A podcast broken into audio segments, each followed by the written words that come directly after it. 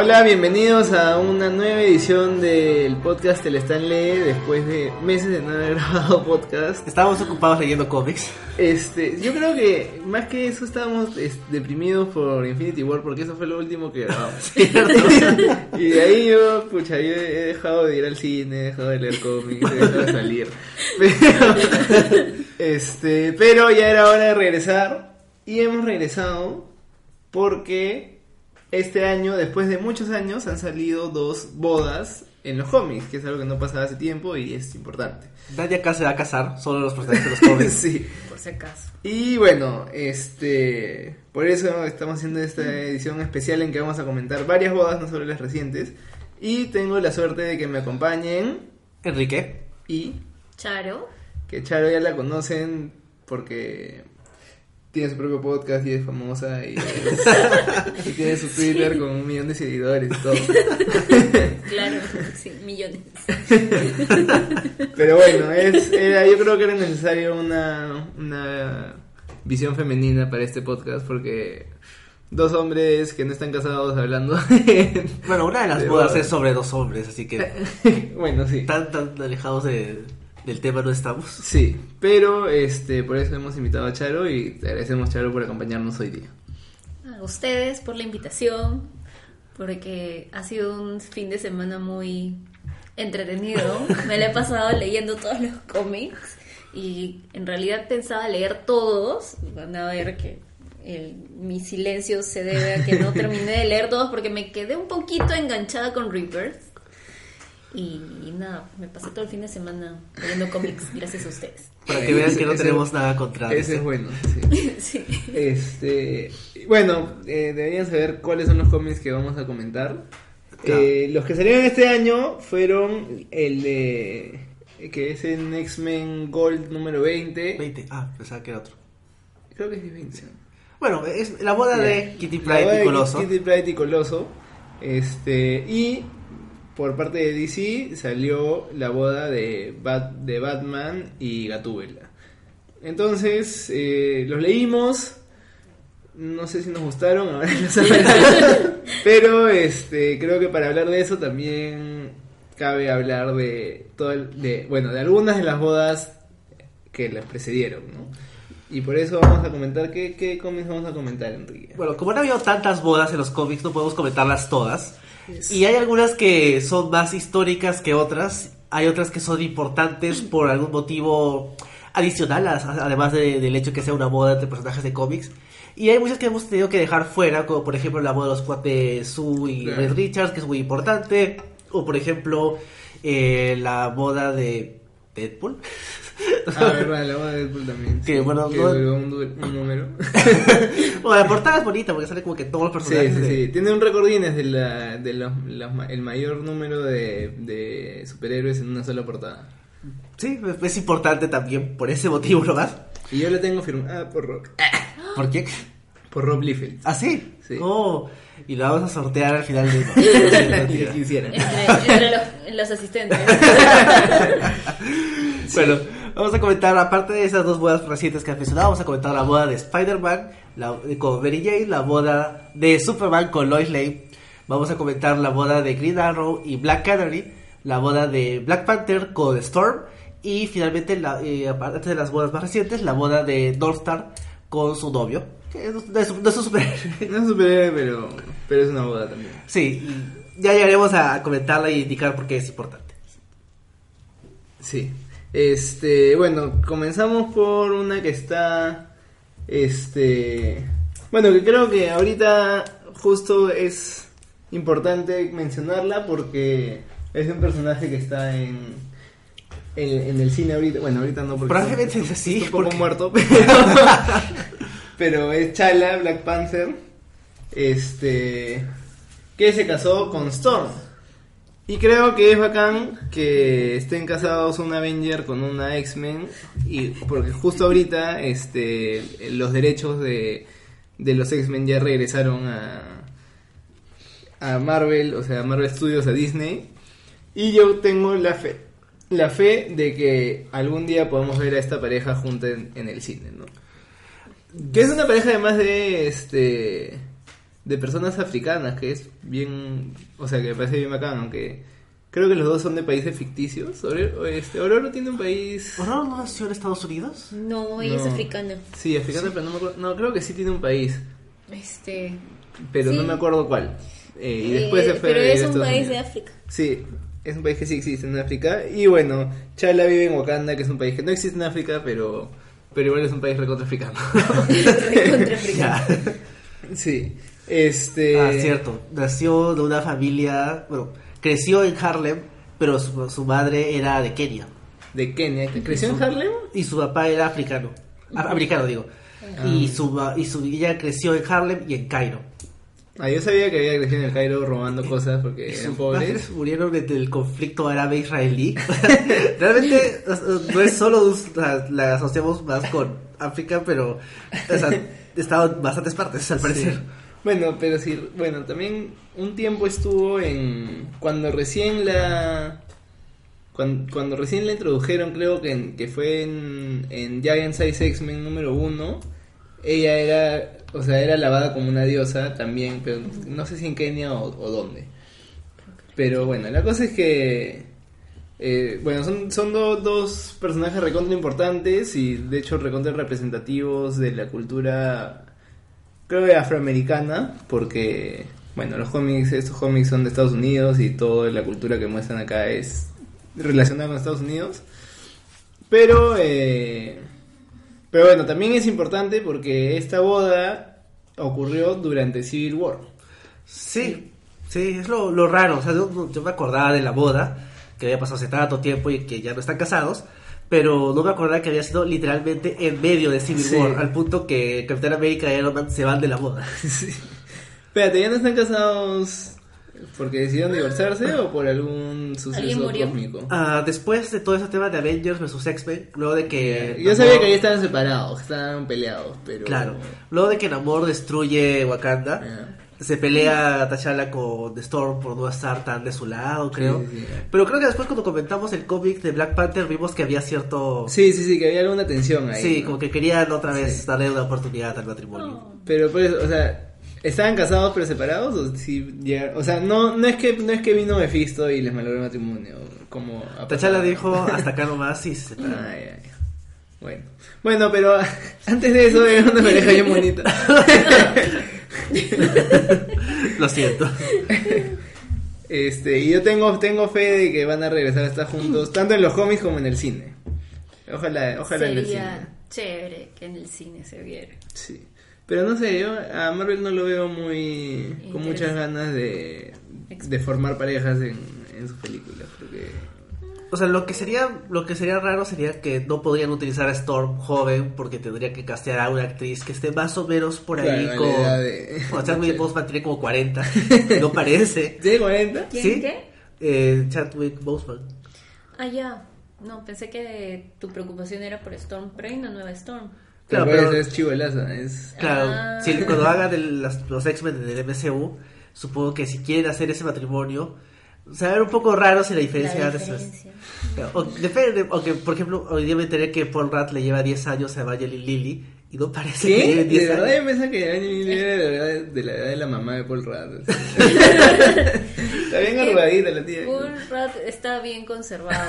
demasiado conservado. Es que es rarazo. Es muy raro. Sí, es que él estuvo en As If. En Clueless. No, Clueless. perdón, Clueless. Sí. ah, sí, en sí. Clueless. En Clueless. Y ya era adulto. Y ya era Claro, y se adulto. ve igual que como se ve hoy día, ¿no? O sea, sí, sí está más arrugadito, Sí, pero. Pero comparado con... Sí. Sí. Sí, a Evangeline le vino. Bueno, Bueno, Sobre- comentemos este cómic. ¿Les gustó o no les gustó? A mí, me, a mí me encantó, en verdad. Me encantó y me encantó... O sea, me encantó todo... No sé, toda la, toda la celebración, me encantó... Bueno, el, como el... El desafío que tiene que pasar eh, Ororo.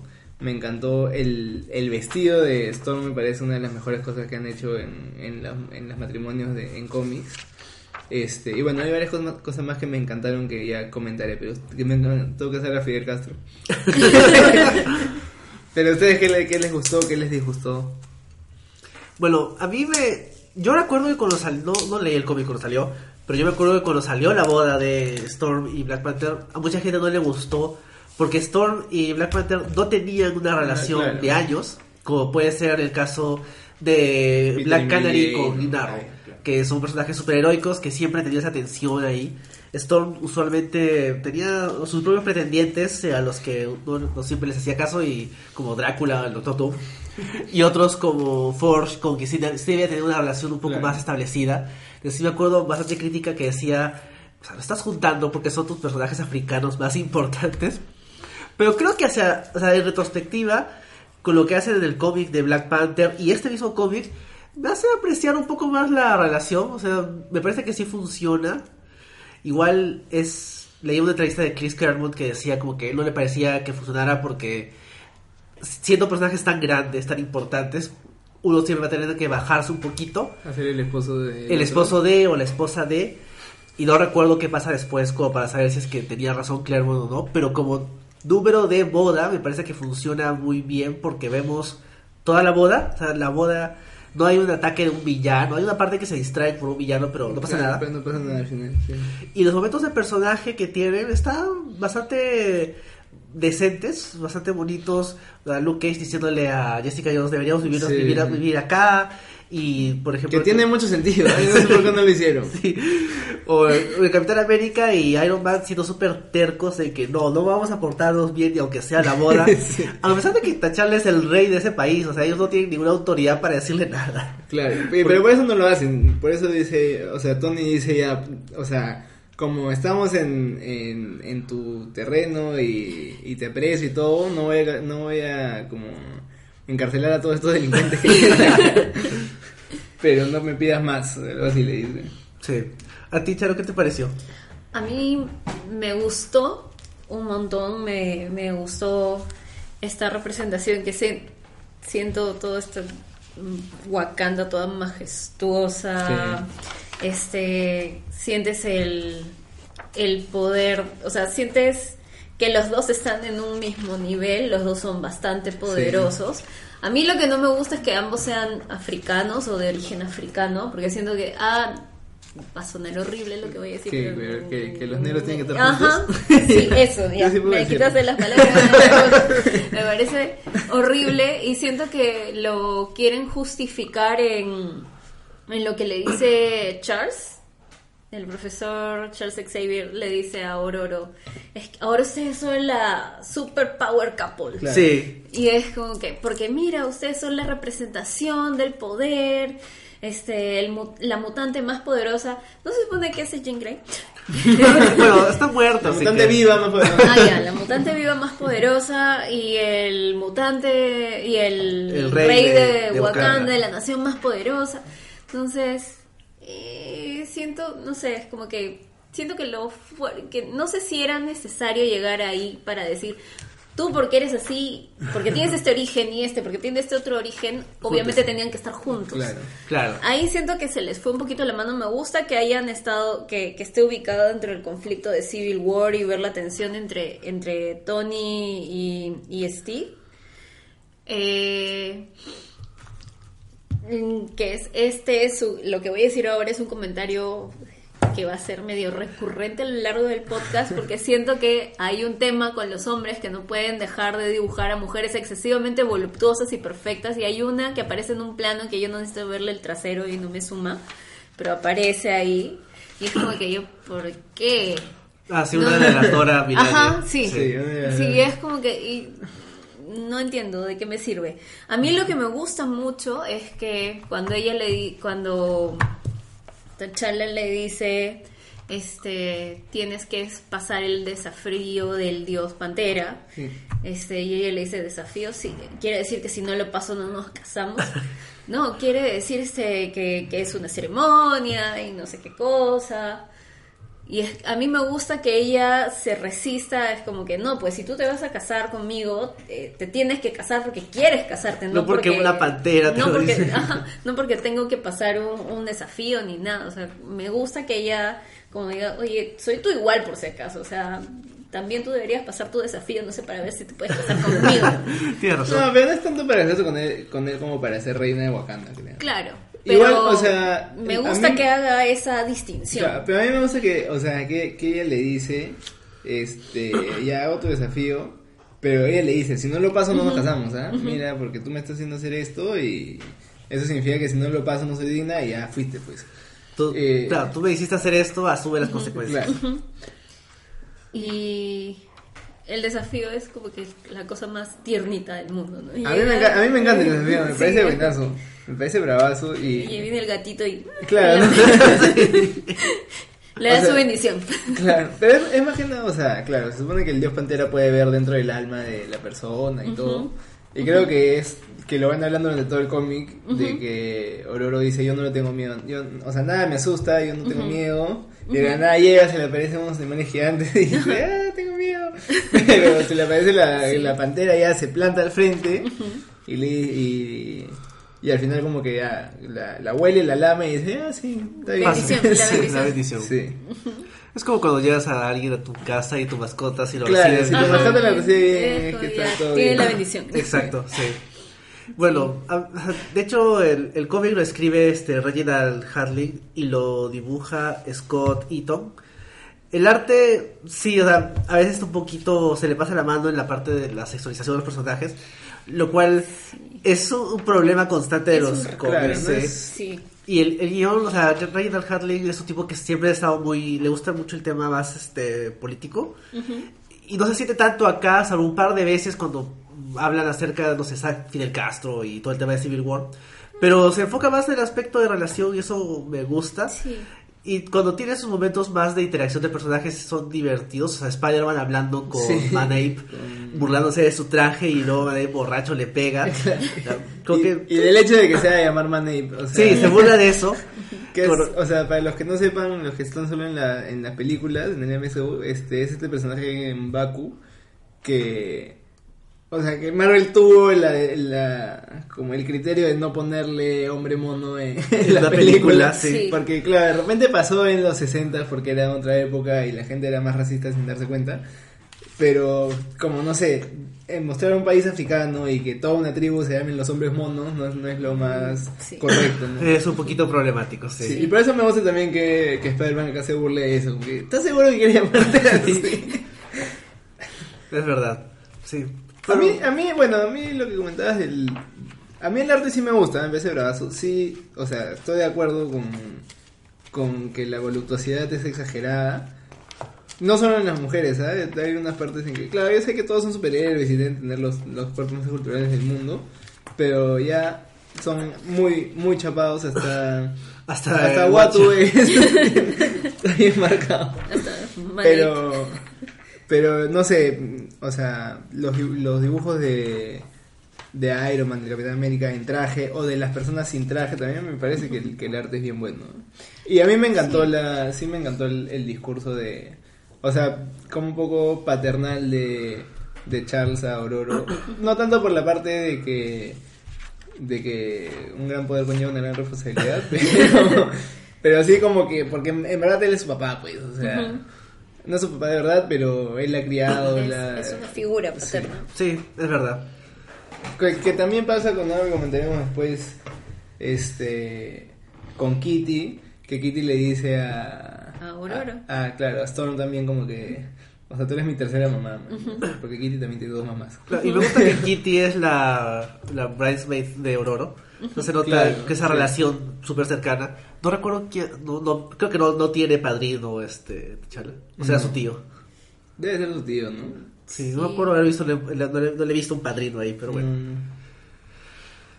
En fin, ¿algo más que quieran decir, sobre este cómic? Sí, yo quiero finalizar diciendo que a mí me gusta bastante que sea durante Civil War porque me, me, me parecen importantes las declaraciones de- amor durante la guerra. Oh. Entonces me parece, Ah. en verdad, un poco, un poco John Lennon Yoko Ono, pero, pero, o sea, en verdad me gusta que en este contexto de, de guerra, de que todos se odian y todo, eh, Marvel haya decidido, ya, y si, y si hacemos a una pareja que, que se, o sea, que se oponga tan rotundamente que decida casarse en este momento y invitar a los dos bandos, me parece un, un gesto bastante poderoso que lamentablemente no, no caló en los implicados que eran, o sea, los re- principales responsables que eran Iron Man y Capitán América. Pero, No, me parece mal. bacán la idea. Eso no se hace en la boda de tu amigo. Tú te quedas a verlos casarse. Claro. Y miren qué, qué pajita es, la portada es doble. Es una buena portada. Es- Sí. o sea, el arte es muy chévere. Yo siento simplemente que exageraron un toque el tema este el que les mencioné, que voy Sí. a mencionarlo hasta que me aburra. Pero que me parece, a pesar de todo, me parece más sutil que lo que veremos en la boda de Green Arrow y Black Canary. Dios. Ese, es- ese- Ese es ese un cómic para, para hombres adolescentes totalmente. Sí. Creo que, creo que eso nos puede dar pie a comentar ese Sí. siguiente cómic, Ah, por que Dios. es la- el especial de boda de Green Arrow y Black Canary, que es escrito por eh, Jack Winnick. y dibujado por Amanda Conner. Sí. Es una mujer. ¿Qué año es, por favor? Es Ilustre. 2000 algo ya. es, ¿Qué? ¿no? Oh, por Dios. Tan antiguo no es, sí. No es. Ah, 2007. O sea, Noviembre de no 2007. Ay, sé. Ah, hay tanto por hacer, Dios. sí, tienes razón. Sí. Sí. Bueno, ¿qué les parece esta boda? Que es, eh, digamos que igual es, es una boda de personajes que han tenido una, a diferencia de la anterior, es una, una boda de personajes que han tenido una relación larga y compleja. De hecho, en una parte reflexionan al respecto. Hay una serie de paneles donde ven como que toda su historia. Sí. Sí. Sí. Y de como dice, el arte es un poquito no tan agradable. A mí, o sea, yo supongo que hay gente que le gusta, ¿no? Si Es no- un estilo. claro, Es si, un estilo, si sí. no, eh, Amanda no estaría dibujando tanto. Pero. Pero sí, es bien caricaturesco. A, a mí no me gusta, o sea, Amanda Conner también ha dibujado, creo que los de Harley Quinn y. Y. ¿Supergirl? Algunos de. No sé si es Supergirl, no he leído nada de Supergirl. Bueno, este. Sí, los de Harley Quinn, ha, ha dibujado varios de Harley Quinn que en verdad yo, yo los había leído no. Como no, so- no, no paso suerte, no me gusta. No me gusta ese, ese estilo. Pero de hecho, en, en, en este cómic no me pareció tan exagerado como en otros. Pero ¿no? sigue siendo. Sí, Ah, pero. vale. Pero sigue siendo. No sé, otro como otro lenguaje que el que, el que estoy acostumbrado de. No, es demasiado caricatura. Mira, aparecen los los dibujos de Justice League Unlimited. No. Los de la serie animada. Sí, sí, sí. Justice League. No, no, no Justice League, sino la que salió después. Como este Brave and the Bolt, que eran Batman. y- Ah, que es súper cuadrado. Sí, y- sí, sí.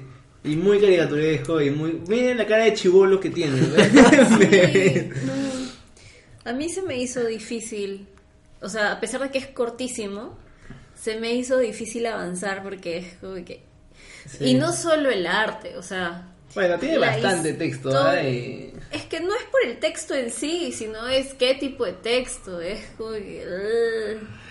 No, sí, o sea, sí, en contraste con Black Panther y Storm, que son una, uno es un rey y la otra es una deidad, que son súper formales y tienen discursos acerca, habla Black Panther con el Capitán América y Superman acerca de lo que de, de poder tener su lugar y el profesor X le habla a Storm acerca del lugar que va a tener. Acá Claro. esta es una cuestión mucho más, como decías, un poco chabacana. Sí, Sí. es que lo, lo encuentro no solo el arte, sino la historia bien chabacana. Pero, o sea, a ver, yo venía de haber leído mis 25 o 30 números de Rebirth Batman. de Batman. Y el siguiente que leí fue este y es como ah, ¿por qué estoy leyendo esto? No puede ser. Y se me hizo como que eterno. Interesante. En cambio, los 25 números que me leía es como que, ah, se me pasó el día en un ratito. Pero es, es también el tipo de historia. Siento que es muy adolescente macho machote. Es como que macho machote machista. y las mujeres deben ser así, los hombres son así. Y el tipo de amor, relación que tienen, que describen como que explosiva tóxica. Literalmente una, pe- una parte se pelean, lo cachetea y luego comienzan a besarse. Sí, es- Pero, o sea, claro, entiendo tu molestia, pero... O sea, yo creo que no está injustificado porque... No es como que a Yatuni se le ocurrió ponerlos así ahorita, sino que su historia sí es así. sí. Entonces, Pero- o sea, a mí no me parece como que descabellado que los ponga así, ¿no? No, No. no, yo creo que es la suma de todo, en realidad, Claro. que hace que sea dif- que dificulta la lectura. Y yo también siento que es una boda que por un lado se quiere tomar en serio, Pero por otro lado, tampoco, tanto por el arte como por ejemplo la insistencia de no va a funcionar. Hay un panel de, de este, 16 personajes diciendo no va a funcionar de diversas maneras. Y es gracioso, a mí me parece divertido. Y sobre todo me, parece, me, me gusta cuando se burlan de este personaje súper secundario, Sí, Snapper sí, Carr, Sniper que siempre está haciendo su snap con los dedos, hasta en la foto de la boda. Pero o sea, con los momentos chistosos que tiene me divierten. Pero cuando quiere irse un poquito más en serio, como por ejemplo cuando está hablando Superman Sí, con Wonder Woman, o cuando está en la parte de los villanos, es como que, ah, no sé, o sea, no me termina de... Claro, los míos. O sea, Por eso yo creo que, o sea, yo creo que es, como digo, bien. No sé si adolescente, más, o sea, más infantil que adolescente incluso. Porque... No sé si, pero por la temática de las primeras viñetas es como No, claro, eh, claro, no, yo sé, en eso no, pero de cómo, cómo planean el ataque de los villanos, o cómo, Ah, o sea, sí. o cómo se pelean todos al final, no sé, parece, es que parece una caricatura para niños, solo que claro, tiene su, su temática bien adulta y... Es poco- bien básica, ¿no? Sí. Este, de hecho, eh, este cómic fue bien como olvidable, para no sé si esa palabra existe, pero... Pero claro, yo lo tenía, me lo compré hace un par de años. Y ahora que decidimos comentarlos, o sea, revisé todos, pero de este era el que- del que menos me, me acordaba. Solo me acordaba de cómo terminaba y, y de que aparecían todos los villanos y me echaban todos los villanos en el matrimonio. Pero después de, de eso no me acordaba nada y... O sea, y el cómic es, es más largo que, que de costumbre, no son 24 páginas, creo que son... Son 30 y algo. Claro. Sí. 33. Entonces pasan, o sea, no sé, como deberían pasar un montón de cosas, pero en verdad no pasa mucho. Y, y no pasa no pasa mucho, tampoco muy como, como, como para que se haya quedado en mi mente como, como si lo hace el, no sé, la boda de Superman o la de Spider-Man. pero, no sé, o sea, yo creo que lo mejor de este cómic es el final, porque el final sí me, sí me dejó como, ¿qué? Sí, el final, es cierto, el final tú dices. Y yo dije, "Ah, voy a buscar, eh, no. Claro, ¿sabes? Al final te anuncian como que. Y luego sigue leyendo Green Arrow y Black Canary número uno. Como que Claro. te quieren vender el siguiente número. Sí, sí. pero lo Sí, quieres pero- comprar, ¿no? Porque te deja esa. Sí, esa es, es un, un señor cliffhanger, ¿eh? yo creo que es bueno. Sí. Sí. Bueno, a mí me gusta que Batman no va a la boda. No, a mí me parece que, que- a mí me gusta que, que No se aparezca y dice, no que no ibas a venir, no, no iba a venir a la boda, pero si hay mecha sí voy".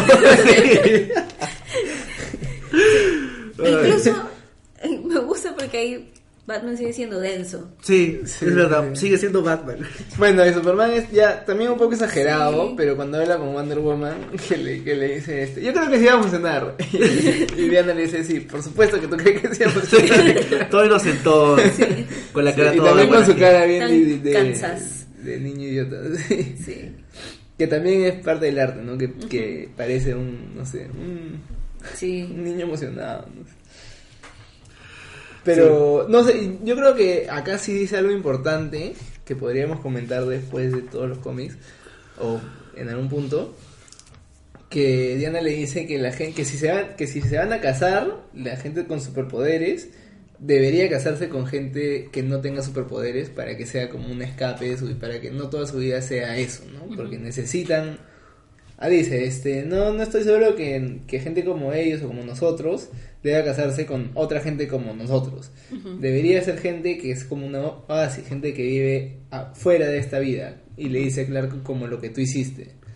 Este, porque sí, pues, o sea, no sé, yo creo que los mejores ejemplos de matrimonios y además creo que son los más como importantes o representativos son justo Spider-Man y, y Superman, que los dos se han casado con, con personas sin superpoderes, ¿no? Y bueno, este, después Northstar con Kyle tampoco tiene superpoderes, pero de esa boda no se acuerdan. Ni siquiera los mismos guionistas. Ni siquiera Sí. me llegó el correo. Bueno. Entonces creo que no hay mucho más que decir acerca de la boda de Black Canary y Green Arrow. O sea, es... No sé, no sé cuál es su estado civil actualmente del, de- del New 52. No, No, sé si- yo, no, yo ni siquiera sé si... O sea, ya, voy a spoilear, ya, lo siento, este... Escuchas, pero al final, o sea, el cómic termina con que... Con que... este, Black Canary le, le clava una flecha en el cuello a Green Arrow. Porque él la está atacando. Claro, y parece que se muere. o sea, se ve recontra muerto en charco de Deber- sangre. debería estar por la posición de la flecha. Sí, Yo creo que debería estar y- un poquito muerto. Claro, ahí está, sí. Pero, entonces, ni siquiera sé si. Normalmente esas cosas son como que, ah, era un clon, ah, era un gemelo malvado, ah, está controlado, o no sé, algo así. Algo de, de eso Ajá, debe Entonces, haber. ni siquiera sé si en esta serie que dicen después, que promocionan después Green Arrow, Black Canary, en verdad Ol- Oliver está muerto. O sea, e- era un, este, un shifter. Ya ves. Que no era. No estoy seguro en qué momento se llevaron al Oliver, Claro, ¿verdad? Porque acá parece que es, o sea, acá parece que es, Que es Oli. que es Oliver, hasta, hasta que de la nada le ataca. Y bueno, acá sí hay un cambio como que de, de Los ojos. Sí. Sí. Que Sí, fácil de controlado o algo, pero bueno, este, lo que digo es que ni siquiera sé si esta boda valió. o sea, Claro, como en la, fue cari- válida. como la caricatura, caricatura de X-Men donde se casan Jean Grey y Cíclope, pero el sacerdote era este Morfo. Todo, ¿Verdad, no? todo un plan de siniestro Sí. para llevárselos a ellos. ¿Verdad? Y luego se tiene que volver a casar. Qué bueno. Sí. Este. Bueno, pasamos al siguiente sí, entonces. pasamos a uno de los cómics más queridos por mi persona en, en este mundo. Este, que es la boda de Spider-Man y Mary Jane. Que es lo peor que me haya arrebatado Marvel de- en, en todos estos años de, de ser lector de cómics. Saludos a nuestro amigo y productor Roger, que espero no se dé cuenta que estamos hablando de Spider-Man sin él. No, no sé. No nos escucha Roger. Aún. Aún. Bueno, este.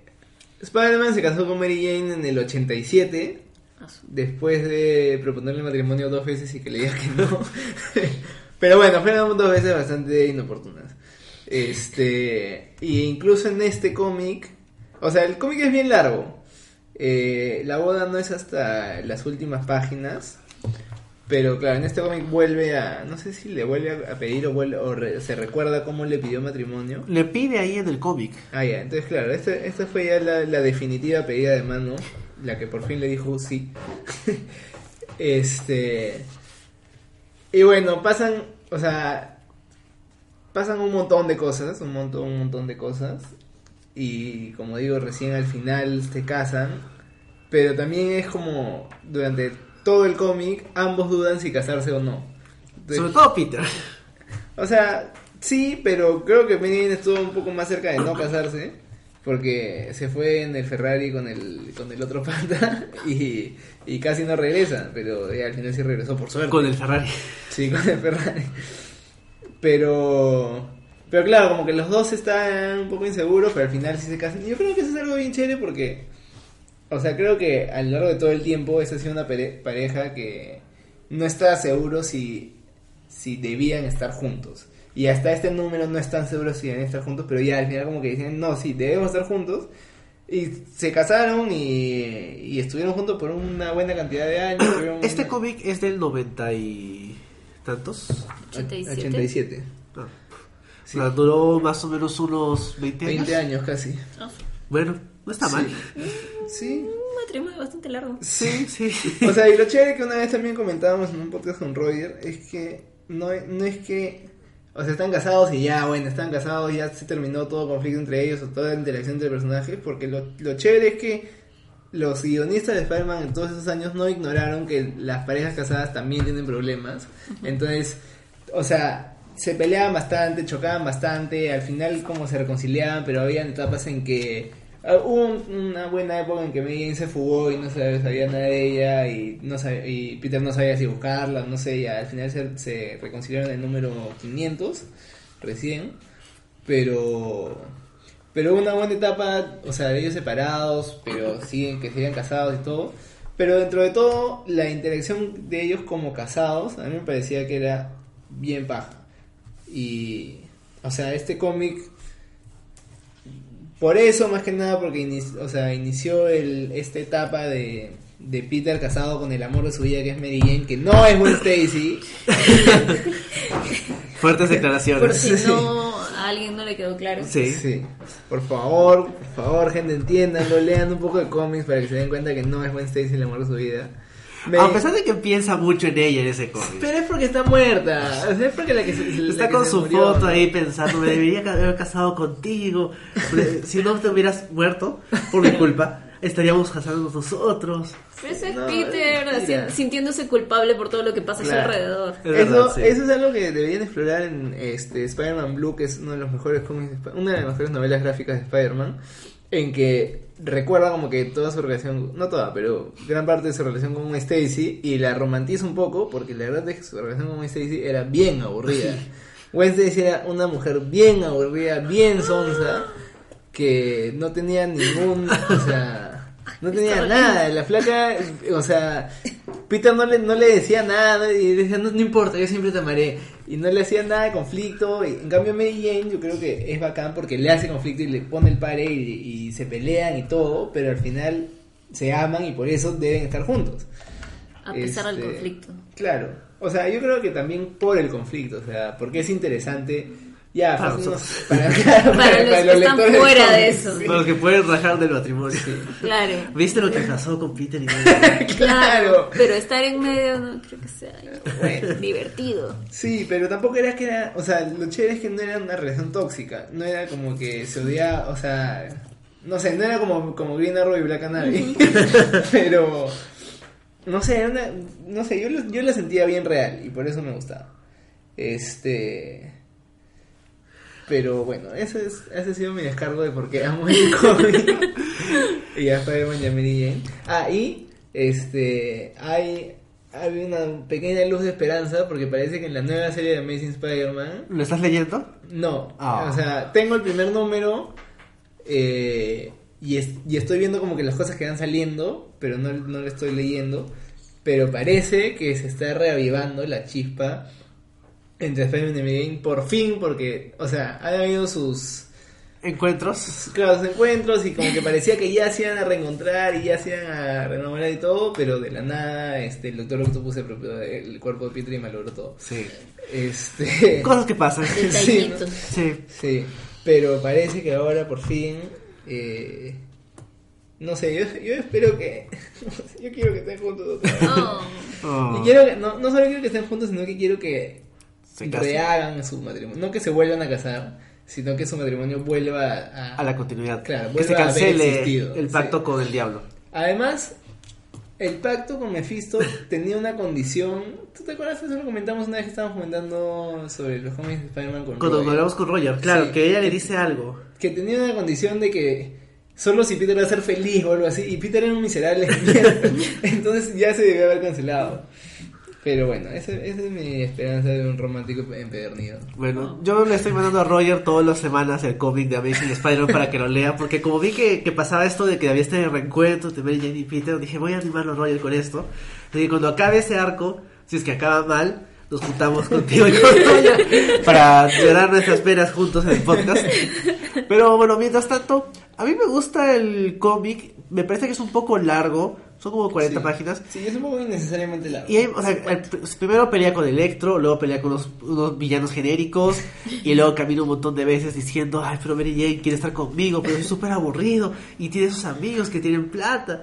Y luego este, Mary Jane se va de fiesta, y Peter está con Harry y con Flash, sentados en, una, en un restaurante, su despedida de soltero con dos amigos. Sí, en O un sea, café, así. Sí, hay cosas que no me terminan de convencer, pero los momentos bonitos son bonitos. O sea, me gusta la parte cuando Peter está con JJ Jameson y él como que se acerca y le da este, o sea, contribuye para que se vaya a comprar el anillo, creo que era. Le, le da plata, lo cual es raro porque Jameson es un platacayo. Claro. Y Peter, o sea, duda mucho, pero dentro de esas dudas tiene momentos interesantes, como por ejemplo cuando está con la foto de Gwen, que si me, burlo, me he burlado de eso, pero me gusta esta idea de que él reflexiona y se siente culpable porque tiene miedo de que algo así le pase a Mary Jane, pero al final se sobrepone a sus dudas y se casan. Y hay unas, unas partes medio raras de cuando este, Betty Brant sigue pensando que Ned Leeds está vivo. No, no sé si es que eso termina pasan- pasando algo. Y también me gusta este sueño de Peter con todos los villanos y los Sí, héroes sí, en la boda. Porque yo pensaba que de verdad, y, y que al final sale Wayne de la nada y lo besa. Y, o sea, me gusta cómo representa todas estas dudas que pasan por la cabeza de Peter. Siento que hubieras quedado mejor más comprimido. Pero en general es bonito y también, como dice Santiago, me da pena que ya no sea continuidad de esto, que haya sido reemplazado por este One Moment in Time, donde Sí. le cae un ladrillo a Peter y no llega a la boda, creo. Claro, One Moment in Time también fue, era como que ya, o sea, los demás diciendo, ya creo que ya es hora de explicar qué pasó, este, después de Civil War, y, o sea, porque de la nada su relación, después, bueno, después de eh, One More Day, eh, era nadie entendía qué estaba pasando porque nadie sabía qué había pasado y qué no había pasado en los últimos 20 años de historia, ¿no? Sí. Y ahí como que explican un poco. Y en verdad es, es casi el mismo cómic, solo que Peter no llega porque justo le cayó en el ladrillo y, se- y- y lo noqueó. Entonces no llegó a la boda y me dijo, ah, ya, entonces qué pasar y no sé. no- Peter nunca pudo explicarle, o sí iba a venir, pero me cayó un ladrillo en la cabeza. Este. Pero, no sé, o sea, dentro de todo me gusta que se hayan dado el trabajo de explicar qué pasó y, en- y, qué no pasó y en, en qué página estamos ahora. Pero es una serie de eventos que me ha disgustado, de, o sea, de decisiones que han tomado con respecto a Spider-Man y a Mary Jane. Que como decía Roger también ese día, este, la gente, o sea, los, los son muy injustos con Mary Jane, que es un personaje buenazo y deberían aprovecharlo más. Bueno, aunque sí lo aprovecha Dan Slott un poco cuando la independiza de, de Peter Parker. Como que dice, ah, o sea, Peter, Jane siempre ha sido una mujer fuerte, puede ser una mujer fuerte por su lado y no estar como que esperando, ay Peter, ¿cuándo vas a reaccionar? ¿Qué es lo que le pasa en los 90, más o menos, mucho, un poco después de todo esto? Cuando es lo de los clones y todo Claro. eso, que siempre está triste y preocupada. Y es como que, ah, o sea, el personaje da para... no, hace cinco años el personaje hacía más cosas. Claro, sí, pues. Y a esta conversación vamos a volver en reverse. Sí. Porque Sí, es un poco, verdad. un poco la misma. Bueno, pero justo lo que vamos a comentar en, en Reverse creo que es chévere que no pase acá, que no es que Megan fue reducida a simplemente el, El la pareja de Spider-Man, la esposa de Spider-Man, su, su mujer en su casa. Este, para eso me acabo de dar cuenta que de los cómics que estamos comentando, este es el más antiguo. Es del 87. Del 87, este, y bueno, es de hecho, a pesar de que ya no exista, una de las bodas más significativas en la historia de los cómics, creo. Después de, bueno, de Sue y Reed Richards, pero que siempre han estado juntos, así que no es ninguna sorpresa. Claro, yo tampoco- no me acuerdo de una época en que no hayan estado casados. sí, además, ese sí, o sea, no sé cuándo fue, pero ese sí es más antiguo el cómic. Sí. Bueno, y vale la pena mencionar que el cómic lo escribió Jim Shooter, que era el, sí, Ah, sí. el, eh, jefe editorial de Marvel, y está dibujado por eh, Paul Ryan. No, Rick, sí, Paul Ryan, que no es nadie. y, y tiene guiones de David Michelin, que Sí. también es un clásico escritor de Marvel. Sí, que fue, bueno, es uno de, de mis de mis épocas favoritas de Spider-Man que era en finales de los 80 que era el que escribía cuando Todd McFarlane dibujaba. Ah. y esos, esos cómics eran bravazos. Y después Todd McFarlane escribía y dibujaba y esos cómics eran mejores. Y después Todd McFarlane se fue y creó su propia empresa de cómics con Mujerzuelas y Juegos de Azar Bueno, pasamos entonces al siguiente cómic. sí, a otro de los cómics más representativos de, Claro, y acá no vamos a mencionar artistas y guionistas porque nos pasaríamos toda la noche hablando de No, los menciono al toque. Es escrito por Dan Jurgens, Carl Kessel, David Michelin, Luis Simonson y Roger Stern, ¿ya? Cinco. Y es dibujado por John Byrne, Terry Austin, Kerry Gamil, Murphy Anderson, Gil King, Bob McLeod, Stuart Immonen, José Marzan Jr., Paul Ryan, Brett Blin, John Bogdanoff, Dennis Yanke, Kieron Dewar, Doug Hasselwood, Tom Grumet, Dennis Rodier, Dick Giordano, Art Hibbert, Jim Mooney, Gus Pérez, Kurt Swan, Jackson Guise, Nick Cardy, Al Plastino, Barry Kitson, Ray McCarthy, Ron Friends, George Rubenstein, Dan Jurgens y Jerry Ordway. Ah, está Paul Ryan también ahí. no era tan... nadie. No era tan. no. Sí, o sea, varios artistas. Sí, varios. Son varios. Sí. Bueno, el cómic es bien largo. ¿Cuántos? cuántos números? 90. 90, 90 páginas. páginas. Es bien. Bueno, es. El cómic se llama The Wedding Album. Ni siquiera es un cómic así. Y es, o sea, el número uno. No es, no es parte de una serie ongoing. Simplemente en, en los noventas eran tantos los títulos de Superman, habían como cinco, que aparte de la numeración en cada título, había un triangulito con el orden que debías leerlos, como que, o sea, considerando todos los títulos. Entonces el número 47 del 96 Pero es, o sea, es Wedding Album número uno nomás. No es, no es parte de la serie de Superman, no es parte de la serie Man of Steel, no es parte de la serie este, Adventures of Superman, no es parte de, bueno, de todas las series que había, ¿no?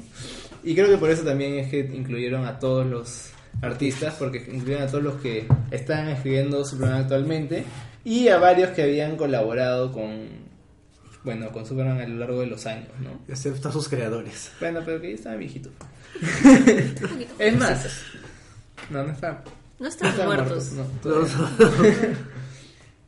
Este, pero bueno, acá una cosa que me gusta y que después la volveré a comentar cuando comentemos el cómic de Batman es que a pesar de ser varios artistas, el cambio es progresivo. Entonces han elegido bien como que en qué orden ponerlos para que el primero se parezca un poco al segundo y el segundo un poco al tercero y el tercero un poco al cuarto y no se note un cambio drástico entre artistas como a veces sí pasa en otros cómics y es horrible porque una vez estaba leyendo un tie-in de Civil War en que cambiaban el artista a mitad del número y, y la armadura de Iron Man era diferente. Pero para eso hay editores. no, ¿Qué está haciendo el editor? estaba viendo los primeros lo- los, números de la serie principal. No, los 50.000 tie-ins que tuvo Civil War. Es verdad. Pero, o sea, el cómic ya es bien largo, pero incluye este desde la pedida de mano, igual que el de Spider-Man, desde incluso un poco antes, hasta que se casan. O sea, creo que lo, lo que me gusta más de este cómic es de que es todo el proceso de la boda. Claro, es todo un proceso. Claro, ¿no? que es. De hecho, en viéndolo en un cómic es mucho más sencillo que verlo en la vida real. Pero si alguno ha visto a sus amigos o se ha casado, sabe que es un proceso complicado. Entonces, en el caso de Spider-Man, es como que se les ocurre y de la nada ya tienen todo. Y en el caso de, de Superman, vemos Lois se prueba varios vestidos, Clark elige el anillo, Claro, tiene que hacer la despedida de soltero, el, hace sus el despedidas shower, cada el- uno. ah, están este, tiene el, el ensayo Sí. a hacer una- todas las etapas o sea me queda claro que esos guionistas sí se han casado Y todo eso mientras Clark tiene que ser Clark Kent y Superman. O sea, tiene su momento de Superman y también. tiene su colita de caballo que, que está ahí como que muy noventera Sí. Que esa es una de las cosas que más me gusta de ese cómic, que es que en este decide cortársela, porque estuvo con el pelo largo desde que revivió. ah cierto Y, y él, pucha, en verdad me pareció horrible. Pero era el estilo de la época. Y yo entiendo. Pero ahora cuando lo veo en retrospectiva me parece horrible. Pero bueno, Clark tiene la decencia de cortarse el pelo para... Antes la boda. Sí, para casarse. ¿Que ¿Cómo se le corta? ¿Con, con su rayo láser en... ¿Rebota? En el espejo. ¿Tú has visto cuando se afeita en, en Justice League? o, no sé en Justice League o en la serie de Superman. Hay una que sale Superman despertándose yendo al baño. Ve que está con barba y con su visión calorífica apunta al, al espejo y rebota y se afeita así toda la... No tiene sentido. Sí. Creo. Ojalá no llegue eso a las películas de DC. Podría, Son capaces, cono- son conociendo a. Zack Snyder, pues, podría. en cámara lenta Sí. Este. Algo, algo más quería decir de este- Ah, que. Cabe resaltar que. Super, o sea, Clark Kent y Lois Lane ya estaban comprometidos hacía ¿Cuánto? cuatro años antes de que Superman se muera, porque cuando Superman se murió estaban comprometidos. Claro. Sí, y creo que ahí pasó esto de que lo mataron porque se casó en la serie de Lois y Clark. No recuerdo cómo fue el orden de las cosas, pero recuerdo haber leído en algún lado que lo mataron a Superman porque querían hacer algo grande y lo iban a casar, pero luego en la serie se casó, Ah, no querían opacar la serie porque tenían mucha esperanza en la serie y dijeron, ya, pues lo matamos. La serie de los 90. Sí, La Lois y de Clark, Terry La Hatcher. de- Ah, la ya. Porque ahí se casaron, algo así Sí, se recuerdo. casaron. ¿Sí? Sí, se Sí, casaron. sí. Ah, ya.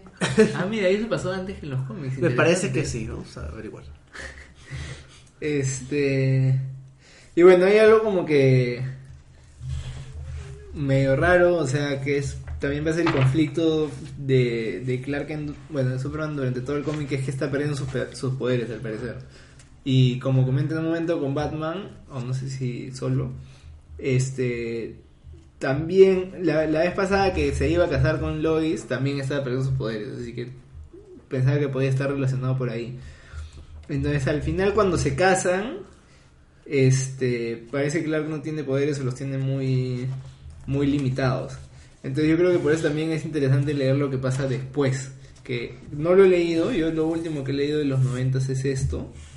Este pero no sé cómo recupera sus poderes o, o- o qué es lo que está pasando. Disculpa que te interrumpa. Sí. Eh, Fue al revés. O sea, atrasaron la boda para que se case en la misma semana en que se casaron en la serie.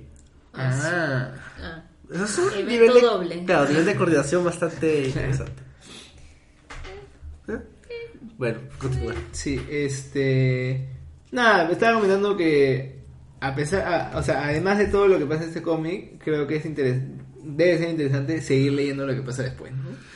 Sí, de hecho, o sea, se supone que se van de luna de miel y todo eso, pero como unidad de historia solo de la boda, me gusta más que las anteriores porque o sea, es una, como que, es un bonito homenaje a la historia de Superman. Sí, o sea, sí, sale todo el mundo. completa, sí, salen todos los personajes secundarios, se, se les da un, o sea, se les da un momento de como, no sé, de profundizar en cada personaje, o sea, y lo chévere es que profundiza bastante tanto en Superman como en Lois, ¿no? Sí, o sea, me gusta que Lois hace bastantes cosas. No se siente como que relegada por el hecho de que sea una persona humana sin poderes. Y me gusta también que Superman o sea, tiene sus dudas, pero son dudas más al estilo superheroico y no Claro. tanto como Peter, que es una inseguridad más personal. Sí. Y me gusta, por ejemplo, cuando sale Batman y como que Batman le da de regalo el hecho de que todos los superhéroes van a cuidarse algo, Sí, este, pero- Metrópolis, mientras Superman está de luna de miel. Claro. O sea, tiene esos momentos bonitos de personaje. Y sobre todo me gusta lo oscuro que sale de Batman. Literalmente es súper oscuro. Y Superman así iluminado. Sí. Y. Me gusta esa interacción bastante porque, o sea, la conversación que tienen y al final que, que Clark dice, este, bueno, Clark le dice, cuidado, cuidado con esta, o sea, con este rollo de chico buena onda porque va a malograr tu, tu imagen de, de amargado y oscuro. Y bueno, y después dice que, que le hubiera gustado invitar a, a Bruce a su matrimonio, pero no, no se podía porque no se conocen la, se supone que no se conocen las identidades civiles, ¿no? Claro. Que, que me gusta bastante eso también, de que esté separado bien, que se está casando Clark Kent con Lois y no, o sea, y la vida de Superman es como un poco separada, ¿no? Sí. Me parece, me parece bacán porque, claro, podría ser un poco más de repente fantástico o no sé, farandulero si están todos los superhéroes también, o sea, si va Batman a la boda, si va si va Lex Luthor, no sé, si va un montón de gente, pero al final es una boda entre dos personas se supone que normales, entonces me parece bacán que, que lo hagan así, ¿no? Y que no tenga que ir gente que, que no estaría en la boda de dos de una pareja normal, ¿no? Claro, están la- los amigos de Clark Kent. Claro. Y o sea, eso es- se siente más bonito que gente random superhéroes. Pero, por ejemplo, me gusta también que tiene menos aspectos superheroicos. O sea, está el drama familiar de Lois no, este, no quiere que su padre la lleve al altar porque le parece Sí. retrógrado. Y su papá se enoja y se va todo dramático. y luego llega tarde a la ceremonia porque estaba molesto. Eh, que se siente que va con el personaje de Lois y con el su papá, que es un maldito. pero es un conflicto más humano, un poco exagerado, pero humano, más que una cuestión de el villano entró y se Claro. empezaron a pegar todos. Sí, sí. Por eso me gusta, me gusta bastante esto, porque, o sea, en verdad se siente bien completo como- y como una boda de, de gente de verdad, ¿no? Entonces yo creo que te puedes relacionar mucho más con esto que con la de Black Canary y Green Arrow, por ejemplo. Sí. Completamente. Que ni siquiera van, o sea, la Black Canary original ni siquiera van, ¿no? Su mamá estaba muerta porque No, la, la menciona. Me hubiera gustado que mi mamá. Ah, sí, ah, ya. Y le dicen, "Est- seguro va a venir. No, ya está muerta, creo, porque de alguna forma está aquí. Porque esa Ah, es la sí. conversación que tiene con Oracle, creo. Claro, sí, es cierto, sí, tienes razón. Ah, ya. ¿Qué hace Oracle en un strip club? Igual puede divertir. No, yo creo que sí. Yo creo que sí, pero creo que es otra densa. No, no porque... Ah, sí, yo no me imagino a, a Bárbara yendo. este, Para eso tiene a Dick. Claro. Lo invita un día a su casa. Bueno, algo más que quieras decir sobre la boda de Superman. No, creo que no. Creo que ha quedado establecido que me gusta bastante. Sí, yo también Y- creo que del grupo es la más balanceada. Me parece la más interesante en general. Sí, y bueno, esto es todo un librote, ¿no? Esto, por eso esto es toda una historia bien completa. O sea, podría ser una novela gráfica por sí sola. De repente no sé si cuenta o no como novela gráfica. Supongo pero... que lo venderán con otras cosas adicionales. Sí. Para vender, para cobrarte más. pero lo chévere es que fun- funciona por sí sola, no como... otras. bueno, ya pasamos entonces para ir cerrando la parte antigua al último cómic antiguo que vamos a comentar, que es No Astonishing. no es tan antiguo. que no es antiguo, es de hace unos años. Astonishing X-Men 51, que ¿Ya tiene es. portada doble. También tiene portada, que es esta, es una bonita portada. Sí. Sí, Es escrito se por. parece a la de, La de... de este Ororo y Ah, la... Sí, también. Sí. Black Panther. Sí, Tiene la- el mismo concepto. Sí. Es escrito por Marjorie Liu, que de hecho ha ganado el Eisner a mejor escritora este año. Sí. Por, su propio cómic independiente. Y es dibujado por. Mike Perkins. Sí, a él no lo conozco. Pero yo tampoco lo conozco, pero el arco no está mal, ¿ah? O sea, es un, un poco de mezcla de, de clásico superheroico con, con, Más, este- con un poco más normalón como, no sé, Michael Gaydos o... Sí, está en un punto intermedio. Sí. Bueno, creo que vale la pena decir por qué esta boda es importante. Que es el hecho de que es probablemente la primera boda gay en un cómic de superhéroes mainstream. Sí. Y es. Y hasta ahora creo que la única, ¿o no? ah, al final no dejaron que Batwoman se Se case. No. Y no estoy seguro si es que. O sea, en algún lado. Debe haber habido otra boda, tal vez fuera de continuidad, pero por lo menos en, una continu- en la continuidad oficial. Fácil es la única. Northstar es el. O sea, es uno de los pocos personajes gay que tenía Marvel originalmente. Luego no había más. Sí. Y de hecho. O sea, eh, eh, lo chévere es que no, es no es que le hicieron gay como porque, ahorita porque como ya está aceptado y todo, sino que lo hicieron en los 90 donde todavía era un poco cliché poner esto en un cómic main. Lo hizo este Chris Claremont lo hizo gay, creo, ¿no? Porque él está escribiendo en los 90. supongo que ¿De qué año es esto? No, este es 2012. Pero, pero lo chévere es que no, es- no es que hicieron a, a Northstar gay para casarlo este, para vender, sino que el personaje es gay hace años y decidieron que merecía ser feliz y casarse. Merecía casarse. Sí. Ah, y lo hacen en el... eh, no, en ese año todavía no se había aprobado el matrimonio. En Estados El- Unidos. en Estados Unidos fue en el 2015. Claro, asumo que tal vez en el estado de Nueva York sí Claro. estaba aprobado. O por lo menos en Nueva York del 616. sí. O sea, de hecho, o sea, Northstar a veces ha tenido un papel súper secundario como miembro de Alpha Flight, que a nadie le importa. O, ¿no? Ah, y a veces- en, en Canadá de repente vende bastante. tal vez. Pero luego... Es como la chela power acá. Ahora, luego lo he intentado incorporar a los X-Men de vez en cuando. Ahí era parte del, del equipo de Astonishing X-Men. Sí. Entonces, por un lado, uno podría decir que esto es Marvel tratando de parecer más progre de lo que realmente es. Pero por otro lado, de vez en cuando sí le dan su push a Northstar. Sí. Ahorita está un poco olvidado, pero en esa época sí estaba un poco más presente. Entonces, me, me parece buena la intención. Y en general, como boda no está mal, es solo la ceremonia, o sea, no vemos la parte previa.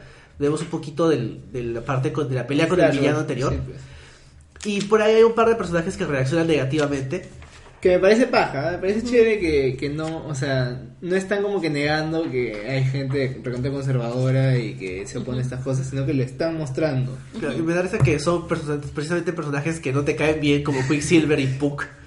¿A quién le importa Puck? que es un canadiense bajito, más bajito que Wolverine. Y son los únicos dos que se manifiestan como que, ah, no sé. Y Warbird, que es un personaje que no importa.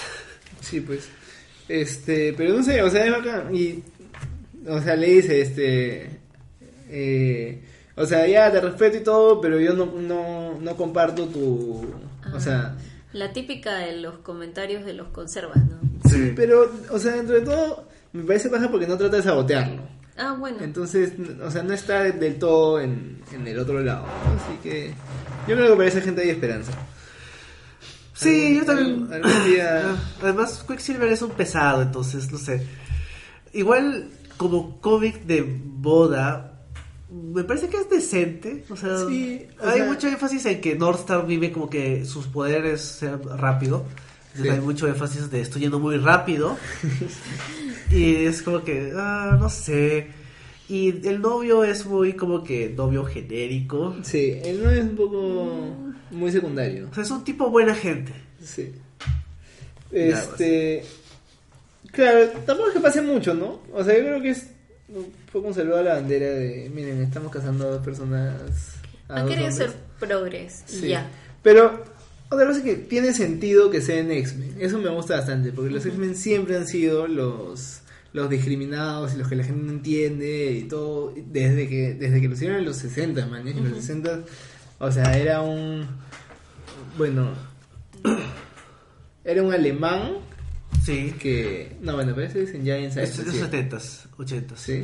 Sí. Bueno, Los 70s. pero, pero ya en esa época como que tenían una amalgama de personajes recontra variado y que era mayormente rechazado por el, no sé, por los Wasps. Sí. Y, o sea, y como simplemente ha ido evolucionando con el tiempo y hasta incorporar estos personajes que me parece importante y, y bacán que lo hagan y que justo sean los X-Men. Porque en un momento, eh, no sé si el papá de Northstar o quién, no, El papá del novio. El papá del novio le dice como que no tienes miedo de estar como que rodeado de esta gente tan rara y le dice, sí he rechazado toda mi vida. Y estoy acostumbrado. Sí, o sea, es bonito que Marvel tenga esas buenas intenciones y que a medida que pase el tiempo se vaya volviendo más normal, más Claro. estándar, más mainstream. Porque si es que no lo hace, si es que no lo visibiliza una gran corporación, mucha gente no lo va a ver. Sí, pues. Lo cual es a cierto punto algo como que siempre tenemos que depender de la gentileza de las grandes corporaciones. Claro. Pero igual, por lo menos lo hicieron y lo hicieron de una manera relativamente positiva. Es como Sí. que buen esfuerzo. Además está mostrando, o sea, lo chévere está mostrando una, una pareja como homosexual bien romántica y bien como que, que se hace se hace bien el uno al otro, no es como que una pareja así de Tóxica. claro, que, que es lo que muchas veces hacen cuando cuando ponen relaciones homosexuales en, en productos masivos. O trágica, que es también una, una cosa que se critica mucho, que Claro. siempre las relaciones LGTB terminan de manera trágica. Sí. Y que yo sepa, Nostar y Kyle siguen casados, Sí. entonces está bien. Este, pero claro, más allá de la boda, no pasa mucho en el cómic, solo hay esta, o sea, esta amenaza latente de que esta villana Karma, que no tengo idea de quién es. Carmes era un miembro de los New Mutants, era buena. Claro, yo sé que era, era una, o sea, era parte de los equipos de mutantes. Este, y de la nada se, no sé nada de la nada, supongo que sea una historia, pero como que se volvió mala. Y, y estaba ahí amenazando y al final hace su atentado, pero que solo afecta a Wolverine que, que como todos sabemos, se a cura. sí. No Sí. a todo. Entonces, claro, esto también intenta terminar con un con un este cliffhanger como en como el de Green Arrow y Black Canary, pero esto en verdad, o, o sea, yo estoy satisfecho con terminar este cómic y bueno, ahí, ahí lo dejo, no no me dio ninguna gana de leer la Astonishing X-Men número 52. Aunque Me gusta que hay una parte en que Rogue menciona que le hubiera gustado saber qué hubiera pasado si su mamá se Sí, casaba. sí, sí, lo sí, cual es súper confirmación de que Destiny y Mystique eran una pareja lesbiana. Interesante. Sí, Sí. Y eso es, eso es todo lo que hay para el cómic. Sí. Y bueno, o sea, yo quiero decir que a mí me gustaría que que Hank me casara. O sea, yo creo que es un buen maestro, maestro de ceremonias. Bestia. Ya tienes algo azul. Estos son como los- Sí. Sí. Bueno, entonces Pero, pasamos. Sí, yo creo que ya podemos pasar a las recientes, ¿no? Sí, ah, empecemos con la más grande. Creo que es Batman 50. Sí, no, yo creo que esa es la, con, con Esa la es que la más vamos a... Ya, entonces Sí. pasamos a Oh, X-Men. sí, tengo claro. tanto que decir Sí. de... Además así podemos seguir comentando de X-Men. Ya, Sí. cerremos X-Men con otra boda de X-Men, que es la boda de Kitty Pryde y Coloso. La que fue vendida como la boda de Kitty Pryde y Colosa. Sí, pero el cómic es escrito por Mark Guggenheim, que es escritor también en las series de la CW, y es dibujado por David Márquez, que creo que es español. Mm, Y- O latino. O latino, una, una de dos. Y básicamente es la conclusión de esta relación clásica de, de los X-Men de Kitty Pryde y Coloso, que estaban desde cuando era ilegal que esté Coloso con Kitty Pryde porque era menor de edad y tenía 18. Ok. sí. Y básicamente es la parte previa a la boda y luego la boda en la que, spoilers, no se casan porque a Kitty le da... Sí, lo duda. escénico. Sí, y cuando le va a dar el anillo, el anillo Sí. se No hay un traspasa. verbo en castellano para eso, ¿no? Para el facing, Sí. Hace años que estoy buscando en los, en los subtítulos de las series y todo, no, no existe. Bueno, pero es como que traspasar, o sea, volverse. No sé. Intangible. Intangible y tal, y que las cosas pasen atrás de ti. Que es el poder de Kitty que puede atravesar paredes y. Y bueno, esas cosas, pero como que se volvió intangible cuando le iba a poner el anillo, se, el anillo se... Ah, no, ¿cómo fue? Ah, atravesó la mano y después Kitty ve- pánico que y dijo, tráeme tierra. Y, y se fue por la tierra. Me gusta el detalle de que la ceremonia es una ceremonia judía porque Kitty Pryde es judía. Viste que en, en, en la boda de, de Storm también tenía su tenía su estrella, ¿Su estrella de David? en- sí, Ah. en el cuello. Sí, o sea, está bien. O sea, me gusta que enfatizan ese, esa parte de la identidad de Kitty Pryde. Claro. Y bueno, le- el número es bastante sentimentalón. Hay mucho énfasis en las dudas de Kitty y en la, la relación que ha tenido tanto tiempo. Y tiene esta conversación con, con Iliana, que es la hermana de Coloso, y que finalmente la hace dudar. Sí. Y también otra vez Claremont metiendo su cuchara, diciendo que él siempre pensaba que Kitty Pryde era gay y que no le parecía que se vaya a casar. Bueno, al final no se casa, pero no estaba de acuerdo con la boda. Así que si lo dice el creador del personaje, algo de razón debe tener. Y y Lena estuvo muerta un tiempo, ¿no? Siempre ha estado viva. ¿En el infierno? Ha pasado mucho tiempo en el infierno. Bueno, este Coloso también estuvo muerto un buen tiempo, Sí. buenos años. y después Kitty estuvo encerrada en una bala al final de, de X-Men. Sí. y por eso no pueden estar juntos. Pero, no sé, a mí me pareció bien bien bacán cuando se, reencor- se re- se reencontraron en Astonishing cuando todos pensaban que Coloso estaba muerto y de la nada Aparece de la nada. sí, Sí. se encuentran adentro de una bóveda o algo así. Sí. Y claro, y el, y el no sé, la reacción de Kitty es bien no sé, romántica, ¿no? Bien, o sea, bien sentimental. Pero parece que los años no han jugado al favor de la relación. A veces porque- pasa. porque bueno, o sea, yo no sabía este esto de que Coloso se había enamorado de una extraterrestre y que había muerto. Ah, sí, la, le sacó la vuelta a Kitty cuando estaban en Ah, Secret Wars. vuelta. Sí. Y por eso cuando regresan de Secret Wars, este Wolverine y Nightcrawler lo sacan a un bar y le pegan por haberle roto el corazón a Qué Kitty. bueno. Y luego aparece Juggernaut y ya pues dejan que Juggernaut se encargue. O sea, salen para con la intención de, de, de joderlo a Coloso y ya pues sale Juggernaut. Pero, ¿en qué Secret Wars es ese? En el primer Secret Wars, en el Ah, que ¿sí? todos se, se van a pelear a Claro, yo leí eso, no me acordaba que le había sacado la vuelta. Sí. No sé Ya. no recuerdo si llega a tener un hijo, pero sí sé que... Ah. Azul. Bueno, lo leeré, lo releeré. Sí. bueno, pero ese es el aspecto Kitty Pride Coloso del cómic, que acaba triste y ahora Coloso está deprimido y está en otro equipo de X-Men. Pero el otro lado de la historia es lo que pasa al final. Claro. Porque Marvel había ticiado de que algo pasaba en esta boda y había un cómic de los X-Men, de los anuncios que hacía mensualmente, que no decían qué era. Sí. Era como que este título es confidencial. Y era porque al final de todo, escuchando a, la- a Storm hablando acerca de lo difícil que es el matrimonio y de cómo uno tiene que sentirse para estar listo para casarse, Gambito a- comienza a pensarlo. Y a Chris Claremont hablando de cómo deberían casarse. Este, claro, que, o sea, cuando yo me enteré que quienes se casaban realmente, dije, tiene bastante sentido que estos se casen y no Kitty y Coloso, pero bueno, ya, comentemos. Sí, o sea, al final Gambito se siente motivado y va donde está Rogue y le pide matrimonio. Claro.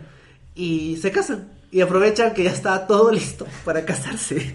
Sí. Lo cual es una movida muy típica de Gambito. Sí me imagino a él aprovechando la boda de otro para ahorrarse hacer la propia.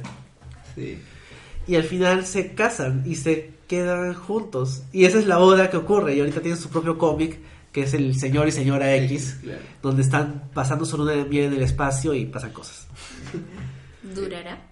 Yo no creo que dure porque siento que es una relación súper conflictiva. Sí. Sí, pero por otro lado, me gusta que estén juntos porque siento que hacen buena pareja. O sea, estaba leyendo ahora el cómic este, Gambit y Rogue, que salió el año pasado, creo. Que son seis números, creo que con la excusa de que se van a investigar un sitio raro, están teniendo terapia de pareja. Y como que reflexionan un poco acerca de lo terrible que es su relación. Pero es ese tipo de relaciones en la ficción que sabes que son terribles Creo que van a terminar juntos, como Ross y Rachel. Algo, no exactamente así. Creo que Gambito se ofendería si lo comparas con Ross. Sí. Pero creo que con todo lo terrible que es, al final funciona.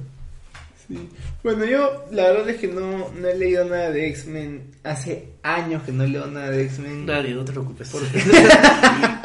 A Marvel, Marvel cuenta con que nadie lo esté leyendo. Sí, pues. Pero de verdad, o sea, desde después de Avengers vs. X-Men, cuando, cuando viajaron el tiempo y trajeron a los X-Men Jóvenes. jóvenes. y todo, que me acabo de enterar de que ahora están todos, o sea, que están los viejos y los jóvenes juntos.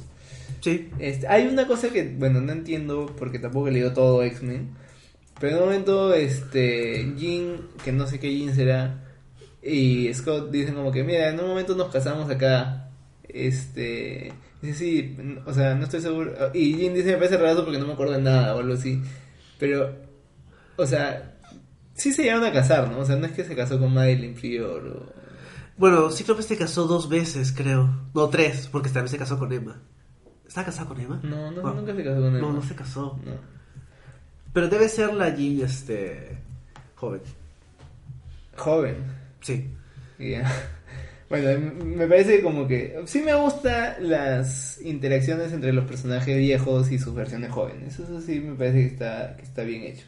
Y una sorpresa que me encontré con el cómic es que eh, Logan está ahí. Está vivo, sí. O sea, yo sabía que estaba vivo porque lo había visto al final de del one shot de Legacy, que aparece en el camión y con Se lleva una gema. Sí. Pero no sabía que estaba dando vueltas por ahí cerca de los otros X-Men. Sí, y de hecho, o sea, debe estar, ¿no? Porque Kitty es su primera sidekick. Sí. Es su primera protegida y todo. Sí. Pero, Este, bueno. bueno, y no, no sé si Logan se enteró de que, De que, de que al final no se casaron. fue por gusto. Sí. Este, Tiene chance de ir de verdad al matrimonio, de verdad.